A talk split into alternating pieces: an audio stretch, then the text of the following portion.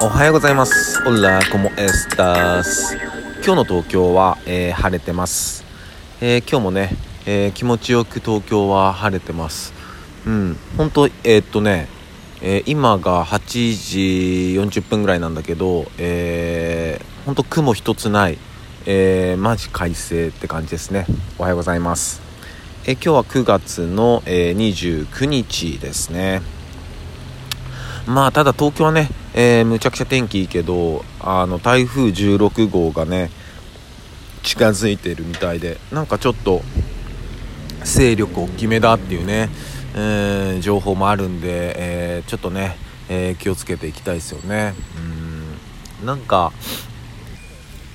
それこそ、え一昔前までなんか戦後最大級とかねそういう風ななんかなんつうのかな肩書きの台風が結構来たんだけどでもそ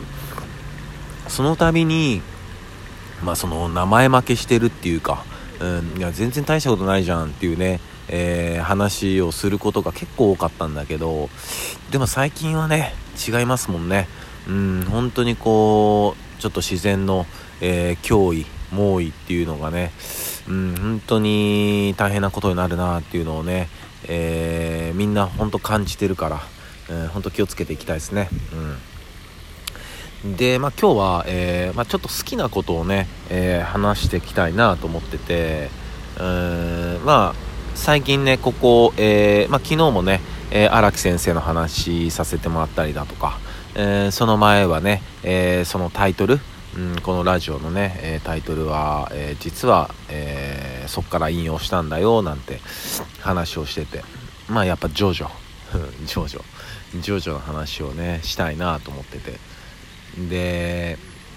あのまあ僕そんな何ていうのかな。別に漫画が、えー、嫌いじゃないけどなんかむちゃくちゃ読むわけでもないし、えー、なんか持ってる漫画とかも集めてる漫画も本当に何ていうのかな偏ってる、うん、そんないっぱいな漫画は集めてなくて、うん、でまあそんまあその集めてない中にもまあジョジョは入ってる。で、まあ、もちろんこう小学生ぐらいの時に、えー、ね、少年ジャンプに、まあ、連載されててちょうど3部なのかな。うん。まあ連載されてて。でもその時はあの僕全然ピンときてなくてむしろあの絵のタッチがちょっと怖いなぐらい。うん。だから本当なんて言えばいいのかなこう、まあ、分かりやすいって言ったらちょっと怒られちゃうけど、まあ、でもその分かりやすいタッチそのドラゴンボールとかああいうのがやっぱ好きだったんですよね。だからこう少年時代は、えー、全然刺さってこなくて。でまあそれからもう年月が経ちでまあ二十歳を過ぎでまあその時にまあ幼なじみがいてでまあ彼がジョジョすごい好きだっていうのは知ってて。うん。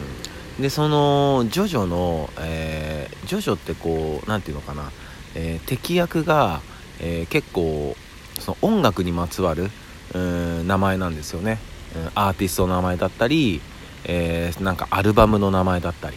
うん、曲の名前だったり。荒、うん、木先生はすごい音楽好きな方なんで。で、まあ、それで、えっと、敵役の一人にエンヤバーっていうねおばあさんエンヤっていうねおばあさんがいるっていうそこは知ってたんですよ、うん、そこぐらいは知ってて。うん。でそのえっとねでまあ二十歳過ぎてでまあ幼馴染いて彼は好きでって。でちょうどおはぎをね、えー、買い出したぐらい。だからまあ20まあ年齢はいいか。おはぎを買い出したぐらいの時に、えー、とその幼馴染がねそのおはぎを撫でながらいやお前イギーだなみたいなこと言ってるわけ。で俺全然わかんなくて、うん、で何の話してんの？っつったらいやそのジョジョの奇妙な冒険にイギーっていう、えー、ボストンテリアが出てくるんだよ味方でって教えてくれてえマジで？っつって本当に？っつって。でまああのそっからえっとあこれはもう刑事だと、うん、円屋もいるしイギーうちはハギーだけどうん、イギーいるしあこれはちょっと読まなきゃダメだなと思って読み出したのが最初だったんですよね、うん、でジョジョってまあ南部とかあれは南部だ三部だとか言ってて知らない人はどういうことなのかなって思うと思うんですけど、えまず始まりがあるんですよね、うん、もちろん始まりが1部。で次が2部。で3部4部5部みたいになってて。で今、えっと8部。で8部が、えー、この間終わったんですよ。ついに8部が、うん、で荒木先生も、えー、一番最初におっしゃってるんだけど「えー、ジョジョの奇妙な冒険は」えー、人間参加の物語であるっていう風に定義されてんですよね。人間参加、うん、でまあ最初その、えー、イギリスのね、えー、とある、え貴族の、え息子の話になってきて、うん、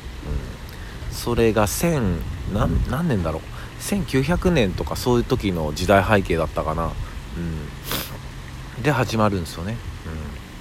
うん、で、え、ジョナサン・ジョースターっていうね、まあ、ジョースター家。ジョースターっていう家の、え、物語なんですよね、でそのジョナサン・ジョースターっていう、まあ、貴族の息子、うん、がいて、うん、でそこの家に、えー、昨日もちょっと話してたけどディオっていうねえー、もう悪者のもう top of the top。ほんと超悪いやつがいて。そのディオっていうのがそのジョナサンと同い年とかであの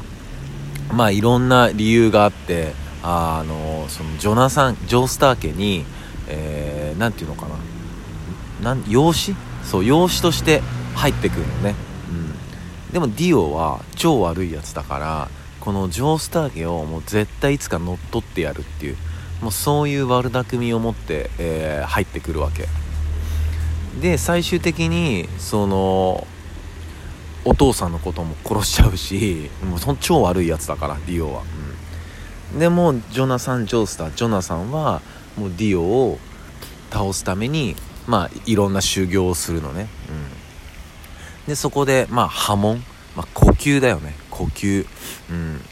だからもう荒木先生っていうのはもうその当時からそのヨガだったりその東洋医学だったりそういうのをもうすでに、えー、漫画にこう取り込んでるわけよ、うん、すごいんだよ本当に。荒木先生は本当もうその当時と今だってあれ何年前よもう多分30年とか経ってんだけどほぼ変わんないから見た目が。もちろんねあの僕たちはその写真でしか見ないけどもちろんその肉体的な衰えだったり、まあ、いろんな衰えはあるかもしれないけど、うん、外見的な感じはもう全く衰えてない。多分あれは呼吸なんだよね。波紋の呼吸なんだよ。そうそうそう。でまあそのジョナサン・ジョースターと、えー、ワルのトップ・オブ・ザ・トップのディオがまあ戦ってでそこでまあ石仮面っていうねうん、仮面が、まあ、ちょっと一つのキーポイントなんだけど、まあ、それをかぶることによってまあ何て言うのかなうーん人間じゃなくなっちゃうわけ、うん、吸血鬼なんだよね。もうほんとこう人間をはるかに超えるパワーを手にするっていうかうん不老不死になるっていう。ただ吸血鬼だから日の光には弱いっていうね。うん。でその石仮面っていうのもまあちょっとねあのいろんな物語があって、うん。まあ、なんでそういうのができたのかっていう話もまあちょっとあるんだけど、まあ、今ちょっと割愛させてもらうんだけどで、まあ、ディオがまあこれもねファンの中じゃ、えっと、有名なセリフなんだけど「俺は人間をやめるぞジョジョ!」って言ってね石仮面をかぶるわけ、うん、でまあ最終的にジョジョは、えー、ディオに勝つんだけど勝つんだけど、えー、勝ってその後その新婚旅行に行くのね、えー、船で、うん、当時まだ飛行機とかないから時代背景的に、うん、でそのジョナサン・ジョースターと、まあ、エリナっていうね奥さんがいて、うん、まあ新婚旅行に行くんだけどそこでディオはまだなんと首だけで生きてて。でもうジョナサン・ジョースターのこうボディ肉体をね乗っ取るのね、うん、でもう船は爆発してえー、ジョナサン・ジョースターは、えー、そのまま死んじゃうっていう。ね。でエリナは救出されるのね、うん、赤ちゃん抱いて。でそっから時は経って第2部は、えー、エリナの、えー、だ孫？孫の話になってくる、うん、そういうのは延々だからジョースター家の物語なわけね。うん。いやもうすごいなんかもう結構何て言うのかな。あの興奮して 興奮して話しちゃってるんだけど、うん、まだまだねこれ一部の話だから、うん、いやでもねやっぱこういうね好きなものっていうねみんなあると思うんで。うん。ねたまにはいいかなと思って、ね、興味あったらちょっと皆さん、えー、ジョジョ手に取ってみてください。明日もこれ続き話そうかな。うんそんな感じです。今日もね、えー、むちゃくちゃ気持ちいい天気なんで、えー、爽やかに、えー、晴れやかにいきたいと思います、えそんな感じです、えそれでは今日も一日皆さんにとっていい日でありますようにシノビシャス